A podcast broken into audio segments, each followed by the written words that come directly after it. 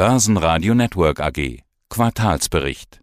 Schönen guten Morgen aus Wien. Mein Name ist Michael Strugel. Ich bin äh, CEO vom Verbund. Zu meinen Aufgaben gehört neben dem Bereich Unternehmensstrategie und auch Energiewirtschaft vor allem auch Bereich Downstream, also Trading und Vertrieb. Und wir haben heute erfreuliche Zwischenergebnisse vermelden können äh, für Verbund und deswegen bin ich heute hier bei Ihnen. Ja, unsere Themen auch. Verbund, Aktie auf Niveau Allzeithoch, Innovationen und natürlich Q2-Zahlen. Das werden unsere Themen sein in diesem Interview. Beginnen wir mit Deutschland, dem Unwetter. In Deutschland gab es jetzt extremes Hochwasser, Hochwasserschäden im Alpenraum auch, Bayern auch ein bisschen in Österreich. War eines Ihrer Wasserkraftwerke betroffen? Musste eines Ihrer Werke abgeschaltet werden? Wegen zu viel Wasser gab es Schäden? Also wir hatten keine Schäden, keine größeren Schäden an den Anlagen. Wir mussten natürlich dann auch äh, die Erzeugung entsprechend einschränken durch das Abstauen aufgrund der hohen Pegelstände.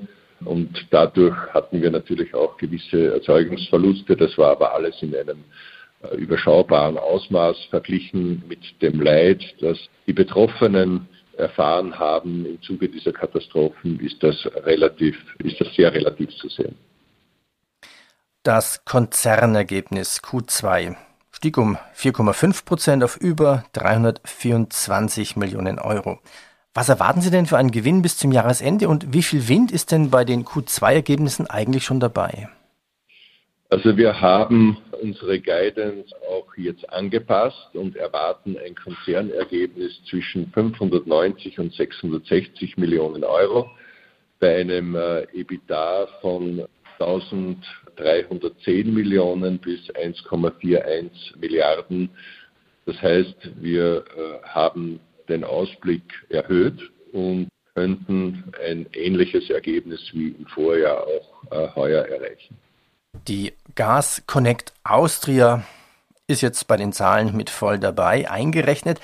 Was trägt die Gas Connect jetzt schon zum Gewinn bei und was macht Gas Connect für Sie so wertvoll, warum Sie die gekauft haben? Warum haben Sie die gekauft?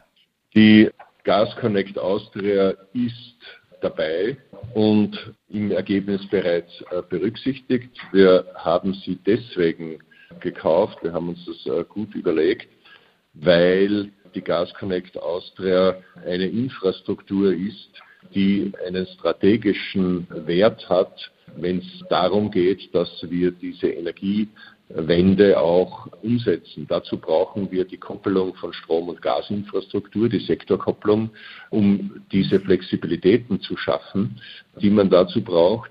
Und wir haben auch die Perspektive, dass wir auch eine Wasserstoffinfrastruktur haben werden, die auf der bestehenden Gasinfrastruktur aufbaut. Die Ergebnisbeiträge kann man in etwa so veranschlagen, dass sich das EBITDA des Konzerns durch die Gas Connect Austria ungefähr um 100 Millionen Euro pro Jahr äh, erhöht und das Konzernergebnis um ungefähr 20 Millionen. Der Free Cashflow zwischen 20 und 50 Millionen zusätzlich sein wird durch diese Akquisition. Bei den CO2-Zertifikaten, wo steht hier eigentlich Verbund in welcher Nahrungskette? Verkaufen Sie CO2-Zertifikate? Wir äh, kaufen welche für das einzige Gaskraftwerk, das wir haben. Ansonsten handeln wir nicht äh, damit, sondern wir haben Herkunftsnachweise für grünen Strom. Das ist ein Produkt, das wir sehr erfolgreich handeln. Sie waren ja bei Verbund schon, bevor Sie CEO waren, verantwortlich für Innovationen. Lassen Sie uns über die Zukunft sprechen. Sie bereiten sich als Verbund auf die nächste Stromdekade vor. Also nicht mehr nur Wasser, sondern auch PV, Wind, Wasserstoff. Thema CO2-Footprint, Tempo in der Umsetzung und durch die aktuellen letzten Jahre bei uns Trockenheit, starkes Unwetter ist die Politik aufgewacht und überbietet sich jetzt derzeit quasi mit der CO2-Neutralität, die erreicht werden soll. Beispiel, keine Verbrenner mehr bis 2032, manche sagen 2030 und Neutralität Europas bis 2050. Eine der großen Rollen dabei hat ja natürlich logischerweise Sie als Verbund, als Energieversorger, sind diese zeitlichen Ziele eigentlich überhaupt zu erreichen? Also die Ziele, die man sich europäisch und auch bei uns national gesetzt hat, sind sehr ambitioniert. Da sind alle einig. Sie sind dann erreichbar, wenn die äh, Kräfte gebündelt werden und große Anstrengungen unternommen werden, um diese Ziele zu erreichen. Ich sage Ihnen ein Beispiel.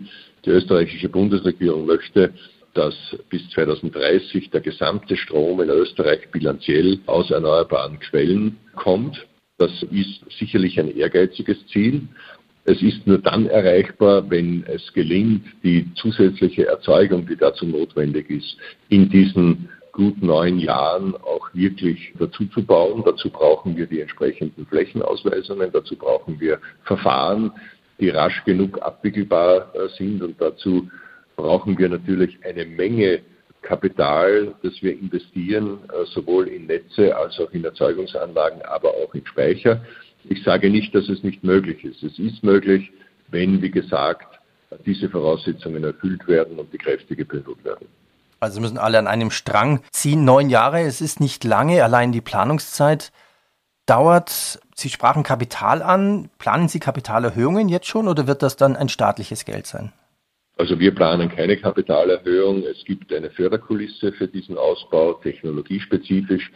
Und wir investieren natürlich massiv in Erzeugungsanlagen, in Netze und in Speicher.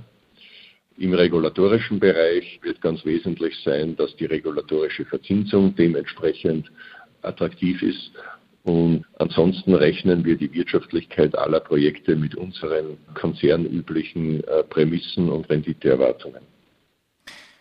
Jetzt kommen ja immer mehr Stromautos und E-Autos hinzu in diesen neun Jahren. Ist das schon mit eingerechnet oder wie viel Strom wird eigentlich für die Elektroautos erwartet? In welchem Zeitraum braucht man mehr Strom? Und wo soll dieser herkommen? Also wir haben auf der Basis einer Studie uns äh, mal angeschaut, was könnte das heißen bis zum Jahr 2030 wenn wir davon ausgehen, dass wir dann ungefähr 800.000 Elektrofahrzeuge in Österreich äh, haben, dann wäre das eine äh, zusätzliche Strommenge von 13 Prozent mehr, als wir derzeit brauchen. Ist das dann quasi jetzt schon auch zu planen, zu bauen? Also wenn Sie Wind- und PV-Stromerzeugung ausbauen, bauen Sie dann selber hinzu oder werden Sie auch Übernahmen tätigen? Also wir bauen Erzeugung dazu im Zuge jetzt auch dieses Ausbauprogramms. Wir haben auch entsprechende Projekte äh, vorgesehen dafür. Es gibt ja auf der Grundlage des Erneuerbaren Ausbaugesetzes technologiespezifische Ausbaupfade. Und davon werden wir in allen Technologien auch einen Teil realisieren durch Verbund. Man kann ja als Privatkunde bei Ihnen auf der Webseite eine eigene PV-Anlage bestellen. Also wer will noch mit Batteriespeicher, dann mit Ladestation, also Wallbox ja. fürs eigene Auto. Was ist die Idee dahinter? Wird dann der private Kunde quasi Ihr privater Stromlieferant? Das ist eigentlich die Entwicklung im gesamten Sektor. Es, es, es gibt ja neben der Dekarbonisierung und der Digitalisierung auch einen eine starke Dezentralisierung im Energiesektor. Das heißt, wir haben viel mehr dezentrale, kleinere Erzeugungsanlagen. Und es wird natürlich auch der Stromkunde, wenn er seine eigene Photovoltaikanlage am Hausdach hat, gleichzeitig auch Produzent werden.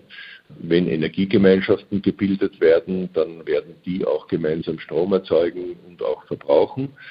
Und insofern verändern sich natürlich auch die Rollen. Und damit wir unsere Kunden auch beteiligen können an dieser Energiewende, bieten wir diese Produkte an.